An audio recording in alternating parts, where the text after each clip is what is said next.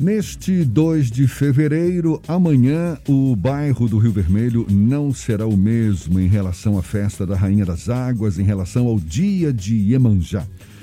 Por causa da pandemia, a gente sabe, as praias estarão fechadas, toda aquela festa que a gente conhece não será realizada, mas o presente para a mãe, mãe das águas poderá ser entregue mesmo assim.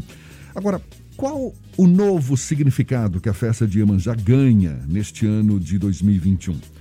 A gente fala mais sobre o assunto. Conversa agora com a jornalista, colunista do Grupo à Tarde, aqui também da Tarde FM, a doutora em antropologia Cleidiana Ramos. Seja bem-vinda mais uma vez. Bom dia, Cleidiana. Bom dia, Jefferson. Bom dia, Fernanda. É sempre um prazer enorme estar com vocês aí. Legal, prazer todo nosso.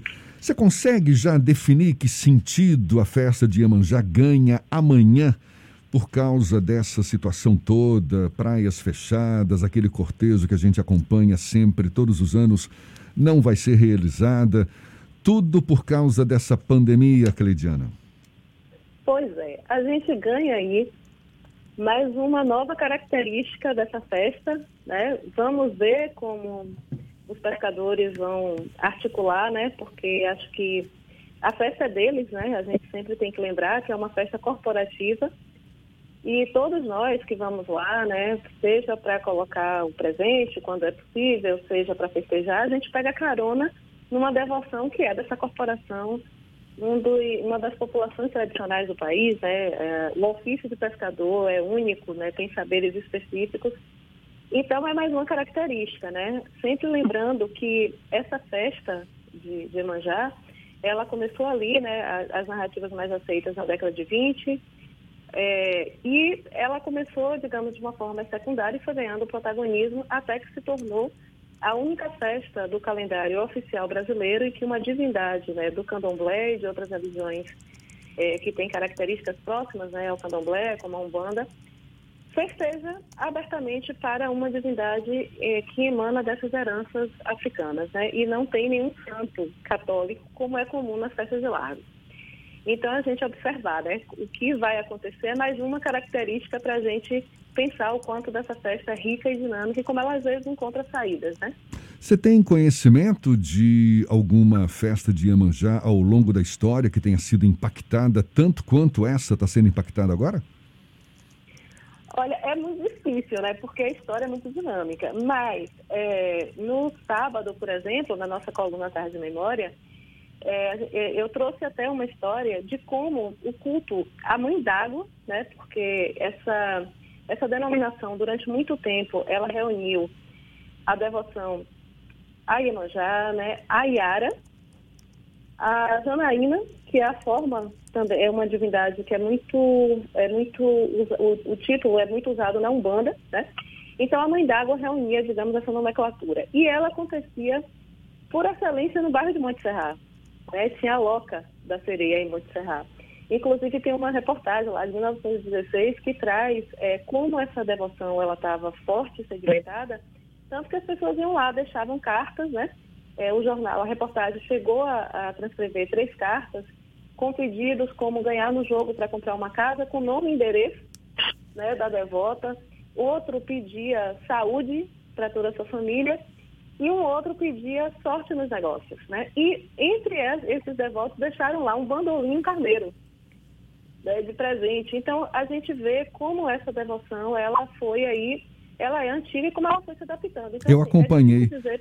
É, é, é, é difícil eu, eu acompanhei é? seu texto, inclusive nessa reportagem de 1916. O culto envolvia santos do candomblé e também sereias dos poemas gregos. Sim, sim, sim, sim. É uma, é uma, uma devoção de, de várias divindades da água. Né? Em alguns momentos, nos textos ali, 1935, 1930, se fala muito, se usa muitas referências até da Odisseia. Né? Então, como a gente vê, a, é uma demonstração de como essa, essas nossas heranças culturais elas são extremamente ricas e o fascínio que a água, né, tanto do mar como dos rios, ela exerce sobre a humanidade, né, de várias culturas. Então, de sempre se buscar entidades que dominam esses mistérios, né, que dão proteção. Né? Isso está muito presente na música de Dorival Caymmi, é, na literatura de Jorge Amado, é, quem, de alguma forma, esses agentes todos que ajudaram a sedimentar essa festa, né, de, com as várias narrativas, é, é algo muito rico. E aí, é, a festa dos pescadores, ela foi ganhando a proeminência de um bairro que é muito festivo pela própria natureza, que é o Rio Vermelho. Então, antes dessa festa de Iemanjá ganhar esse protagonismo, era o bando anunciador da festa de Santana. Curiosamente, a padroeira do bairro é que teve sempre uma festa muito discreta. Né? Mas o bando anunciador da festa de Santana, durante muito tempo, ele foi o, o grito do carnaval de Salvador. E logo ali, anos 40, a festa, o presente dos pescadores, ele é, é acoplado a essa programação. E ali, a partir dos anos 70, de forma absoluta, Iemanjá começa a reinar porque a festa de Santana foi transferida para julho, que é a data litúrgica dela, né? Então, Iemanjá virou rainha absoluta. Né? Não é que nem outros lugares de Salvador não se cultua Iemanjá nesse dia, não se coloca presente. Aí, vizinho ao Rio Vermelho, tem a festa de Senhora da Luz na Pituba, né? que se aproxima de Oxum, outra divindade da água, mas é no mesmo dia agora, 2 de fevereiro, antes era janeiro, mas agora é 2 de fevereiro. Então, ao longo de toda a orla de Salvador, se costuma ter homenagens, né? O Rio Vermelho, claro, é que tem o maior protagonismo, né? Mas outras localidades também. Cleidiana. A gente pode dizer que é uma devoção bem antiga e não dá assim para precisar se ficou sem receber, até porque às vezes é muito individual, né? A gente festeja de forma coletiva, mas também é muito individual essa devoção também, né? Você acha que essa ausência das festividades no formato dos últimos anos pode ter impacto de médio e longo prazo na celebração de Iemanjá a partir do ano que vem, caso a gente já tenha uma normalidade, essa não realização das, da festa esse ano nos mesmos moldes do ano, dos anos anteriores, isso pode impactar a partir do ano que vem? Olha, Fernando, acho muito difícil. Eu acho, e isso é, é muito pessoal, que o ano que vem todas as festas elas vão ser muito grandes. Porque tem uma demanda reprimida, né? Então, se acontecer esse milagre, que a gente consiga festejar, que essa pandemia, né, de alguma forma, ela, ela tem algum tipo de arrefecimento, porque tem isso também, né, as questões, a, a gripe espanhola, ela ficou de setembro, quando chegou o carnaval de 1919, ela já tinha recuado. Né? Então, se acontecer, eu sei, o quadro do Brasil é muito complicado, o contexto do Brasil, né? Mas se a gente tiver condições, eu tenho certeza que as grandes, nós vamos fazer grandes festas no ano que vem, até por conta dessa saudade reprimida. É, e Iemanjá, ela, ela foi uma das festas que ela mais, digamos assim, ela encontrou suas próprias dinâmicas, né? Nos anos 90, é, essa festa, ela teve uma, uma digamos assim, uma, uma espécie de recuo, né?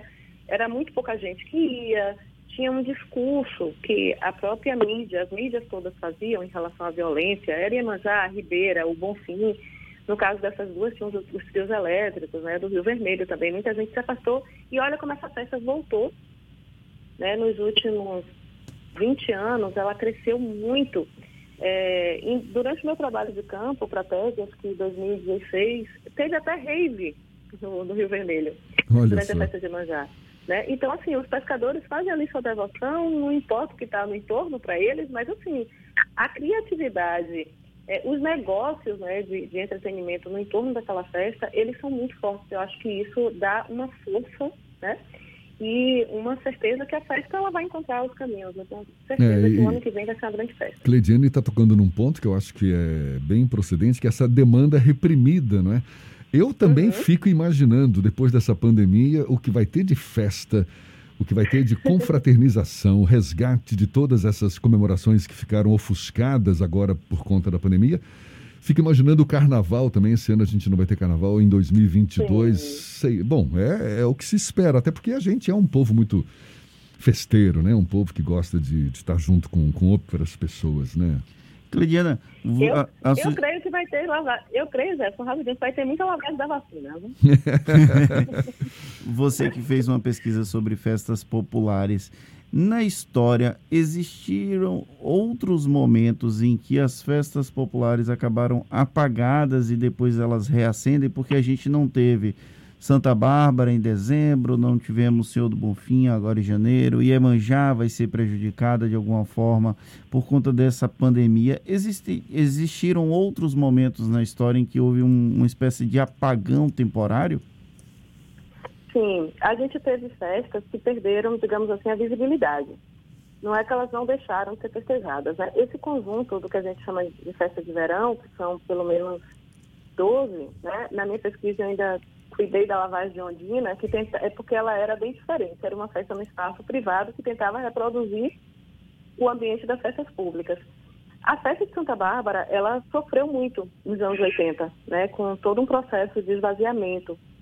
Né, e ela foi se recuperando principalmente a partir de 2008, quando ela foi reconhecida como patrimônio material pelo IPAC. E ela ressurgiu com uma força enorme.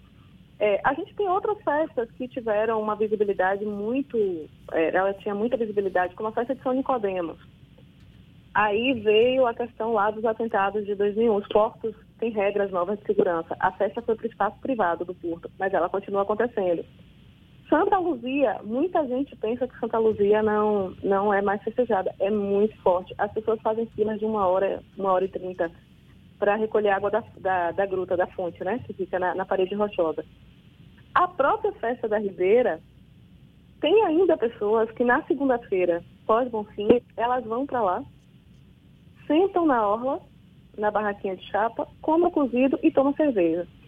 As pessoas que eu conversei ali na pesquisa eram pessoas assim na faixa dos 50, 60 anos e me diziam assim, não, eu vim da calçada, da boca do rio, mas eu tinha que manter a tradição de vir aqui e me lembrar dos grandes tempos dessa festa. Então, as festas têm isso, elas são meio rebeldes, né? É, mesmo quando muitas vezes tem intervenção muito forte dos oficiais, e isso às vezes, ao, ao invés de ajudar, elas pioram.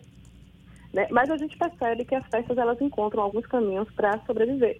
Todas essas festas que a gente tá, acompanhou, eu acompanhei 104 anos né, da, no CEDOC à tarde, então todas elas estão aí. São Nicodemos, Nossa Senhora da Conceição, Santa Luzia, Bom Jesus Navegantes, né? Reis, é, Bonfim, Ribeira, São Lázaro, né, que foi ontem, último domingo de janeiro. É, Rio Vermelho e Itapuã, elas estão aí. Né? Estão sobrevivendo, né? Estão uhum. sobrevivendo. Inclusive amanhã, nessa festa de Iemanjá, mesmo com, com todas essas mudanças, vai haver, a, a, pelo menos alguns aspectos vão ser mantidos, né? como, por exemplo, o tradicional presente, dessa vez uma espécie de presente coletivo, será Sim. levado pelos pescadores. Isso está marcado, acho que, para umas 8 horas da manhã. Esse presente, inclusive, vai sair do dique do Tororó. E sempre teve né, essa relação do dique do, do Tororó também com, com a festa. Isso por conta da, da, da de, de, ser uma região também de águas, não é isso? Sim, sim, sim. Salvador é essa cara de água, né? É curioso que o dique está muito antigo como Monte Serra. Monte Serra foi digamos assim, o, o Rio Vermelho meio que ofuscou, né? E o dique ficou. Tanto que, na verdade, o primeiro presente do dia de Iemanjá, quando a gente acorda na madrugada do dia 2 de fevereiro, quem primeiro recebe o presente é o Xum, uhum. no dique do Tororó. Né? Inclusive, é uma cerimônia muito bonita, porque é muito reservada também, assim, né? Tem um, um aspecto mais, digamos assim, mais reservado é, de devoção. Pouca gente vai, porque algumas pessoas não sabem, mas é muito bonito. Né? E é uma extensão mesmo, é a mesma, a mesma liderança religiosa que faz o presente, esse presente do Rio Vermelho é que faz o presente de Oxum. Então, primeiro é o, o presente de Oxum no DIC, e depois que se vai lá para a Casa do Peso às 5 da manhã, né, geralmente, que chega quando é, é possível, né, da forma que a gente está acostumado. Chega o presente principal e ele fica ali e no final da tarde ele é levado para o mar, né? E curioso, Jefferson, tinha uma matéria lá de 1930, ainda voltando sábado, que em 1930 o presente, segundo o relato da reportagem, ele ia em Monte Serrat e só voltava no final da tarde. E aí é que a festa começava, né? O samba de roda, digamos assim. É, como você falou, então, a história é muito dinâmica, né? Ao é, longo dos tempos aí são mudadas, né? Algumas, algum, alguns aspectos aí do, do, do de, dessa comemoração toda. E amanhã, mal ou bem, teremos o dia de Iemanjá para festejar. As praias do Rio Vermelho estarão fechadas, mas os devotos poderão entregar seus presentes nas demais outras praias aí da, da capital. Aliás, Brasil afora, né? O, a festa de Iemanjá tem toda essa comemoração aqui, mas ela é cultuada, ela é festejada em outras regiões. Eu estava vendo que no Rio Grande do Sul também foi lá é comemorado também o dia de Iemanjá e não, não vai haver. É, o que, que foi proibido lá? Eu acho que foi a navegação também, essa comemorativa, né? Enfim, Sim. mudanças por conta dessa pandemia. Cleidiana, sempre um prazer conversar com você, esse poço de sabedoria. Muito obrigado pela sua atenção. Aproveite bem o dia e até uma próxima. Eu que agradeço, gente. E lembrar para o pessoal, olha, eu tenho certeza que Emanjá, ela fica contente se você der um presente de casa. Pensamento positivo, né? E Emanjá, em algumas narrativas, é a mãe adotiva de Omolu, o senhor que conhece todos os mistérios sobre a cura e que tem o um controle sobre doença infecciosa. É, é, também outras narrativas a mãe de Oxumaré, que manda o um arco-íris depois de uma tempestade para a gente ter esperança. Então, assim, ela vai ficar feliz com um presente simbólico de longe, né? É, é Vamos ajudar. Aí. A gente tem que se adequar. Tá certo. Muito pois é. obrigado. É. Jornalista, doutora em antropologia, Cleidiana Ramos, nossa colunista aqui do A Tarde Memória, do Grupo A Tarde. Mais uma vez, bom dia, Cleidiana. Até uma próxima. Bom dia, Gerson. Bom dia, Fernando. Grande abraço, pessoal.